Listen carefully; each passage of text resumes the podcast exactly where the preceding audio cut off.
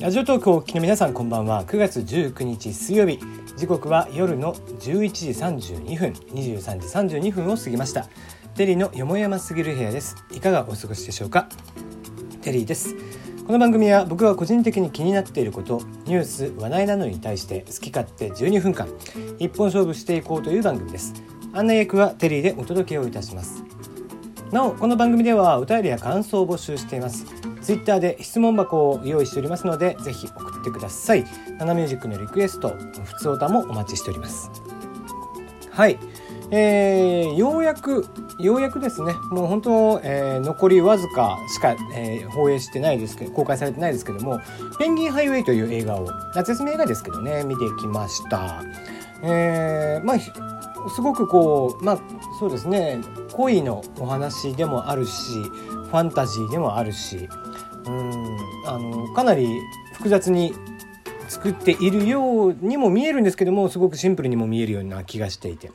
うん、なんかこうペンギンっていうキャラクターがねすごく愛くるしくて、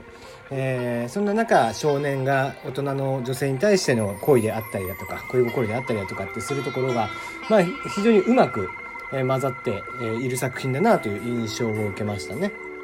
絵も綺麗だし、はい、えー、まあほとんど今もうやってないですけどももしねまだお近くでやってて、えー、見れるっていう方であのまだ見てないよっていう方は全然おすすめできるんじゃないかなと思いますね。あのテンポもいいですし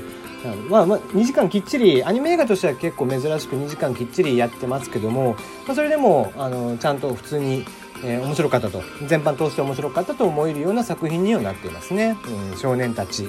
の、えー、社会性というか、まあ、よくある学校の風景とかっていうのもうまく表現されてますし、うん、親子関係であったりだとか、えー、そういったところもうまく表現されていますしね、うん、まあその何よりお姉さんと、えー、青井優さん演じるお姉さんとね、えー、少年の、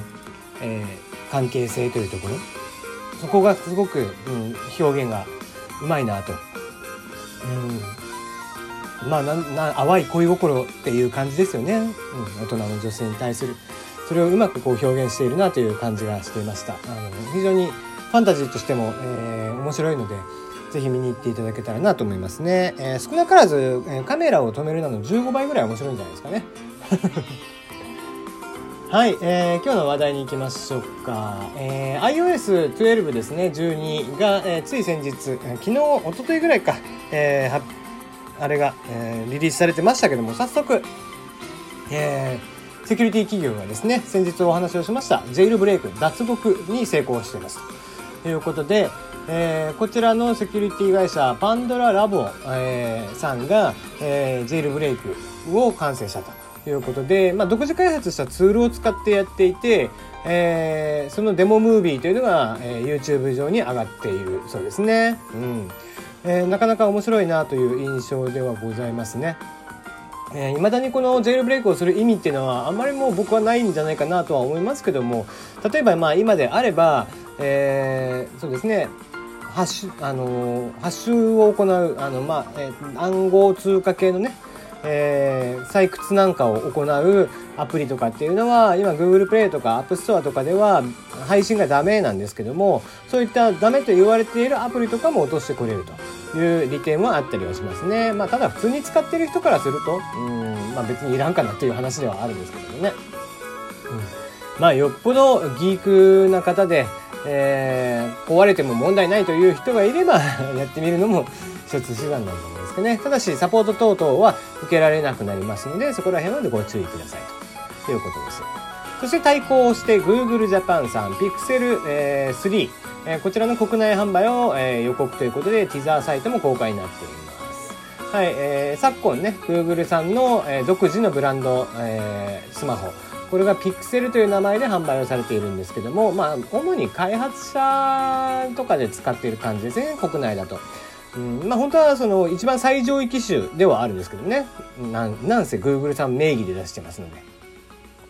で、えー、今回は Google 3、えー、Google さんのその Pixel 3が、えー、発売になるということで、えー、どういったね、仕様になるのかっていうのが、まだ僕が、えー、確認はしてないですけども、まあ、いつもハイエンドを出してきますのでね、しかも比較的安価。やっぱり iPhone とかに比べて安いんでね。その辺り、えー、どれぐらいのスペックで出してくるのかというのはちょっと楽しみだなという印象ですね。はい、えー、次ですね。スマホゲームアナザーエデンガチャ不正操作で謝罪特定のケースで再抽選を行う内部プログラムの存在を発覚ということで、えー、アナザーエデン時空を超える猫というゲームがあるそうでそれが、えー、特定のケースだけですけども再抽選を行うプログラムが組み込まれていたとして謝罪をしました、うん、まあ再抽選するプログラムをあの組み込まれていたということはもう意図的に組み込んでたってことですからね。うん。まあ一応メリットデメリットあるそうなんですけどもにしてもって感じですね。うん、せっかくこのソシャゲをこうちゃんとね、えー、改善していこうと、えー、今までちゃんとしたその、え、表記倍率の表記であったりだとかってしてなかったのでその辺りとかをちゃんとしていこうとかっていう流れが最近できてきたにもかかわらずこういったことを、え、やられてしまう。しかも、えーまあ、有名な作品ですけども消滅都市とかを作っている、えー、ライトフライヤースタジオさん、えー、がやっていたということで、まあ、結構売り上げている会社さんではあるはずなんですけども、え、そんなことをされていると。ということで、まあ、それが、えー、どのレベルでの判断だったのかっていうところがね気になるところではありますけども、まあ、上場企業ではないので、えー、きっちりと取締役までじゃあ知ってたかどうかとかっていうのを多分調べるなんてことにはならないでしょうけども、うん、ただ、うん、自分たちでこうしてね、えー、ソシャゲのえー、ブームの寿命を短くしていくっていうのはあんまよろしくはないなと思いますね。うん、ちゃんと自重作用を働かして、えー、構成命題にやっていただきたいなという印象がありますね。はい。じゃあ、えー、ここからエンタメいきましょうか。松本人志さん、新企画は究極のパワハラ。審議が入ったら完全にアウト。ということで、えー、Amazon プライムビデオ、こちらで本日から、えー、松本人志さんプレゼンツで新企画フリーズという番組が、えー、公開になっています。その記者会見ですね。えー、松本さんが用意した仕掛けに対して最後まで動かなかった人が優勝。で優勝したら100万円をゲットという、えー、バラエティ番組になっていますえー、松本さんが、えー、プロデュースをしているアマゾンの番組といいますとドキュメンタルというのがありますが、まあ、それは、えー、笑わなかったら優勝ということで今回は動かなかったら優勝。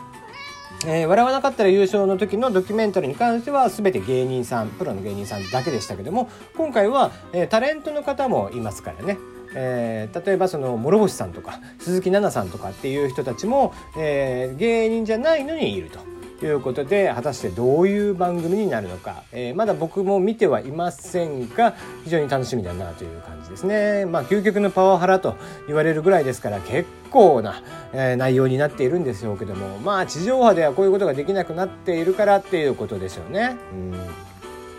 まあそうですねドキュメンタルに関して言えば本当はねもうちょっとこうルールをつけてほしいなとは思いますけどね個人的には。なんせやっぱりこう結局全員裸になってしなんか行くっていうところってうんゲイなのっていうのは前々から言ってることですからねだからそれが確かに、えー、じゃあ面白ければ何でもありでやってしまうのかその中でちゃんと芸人というか芸を持って、え、笑わしに行くのかっていうところその辺りの線引きっていうのはあってもいいのかなという気はしますね。まあ、せめて子供に見せられる番組作りっていうふうにまあだからそれをしたらまた面白くなくなっちゃうのかな。うんまあある程度自由にさせてっていう感じでもいいんでしょうけどもねどこまでをこうモラルとして見ていくのかどこまでを放送というところ番組作りというところの倫理観として見ていくのかっていうところはやっぱりネット番組というのはこれから先徐々に決めていかないといけないんじゃないかなとは常々思うところですね。はい次。えー、自転車による最高時速チャレンジで世界最高記録時速296キロをアメリカ人女性が樹立ということで、えー、アメリカにある最高速チャレンジの聖地、ボンネビルスピードウェイ。こちらで実施をされました自転車による最高時速チャレンジ。えー、こちらでアメリカ人女性が時速183.932マイル、約2、えー、およそ296.10キロという新幹線にも匹敵する数値を出したと。もう、すごいですね。えー、どん、どんな状態なんですかねっていう感じですけど、まあ一応ね、えー、こちらに関してはまあ普通の自転車っぽいんですけどもね。まあただその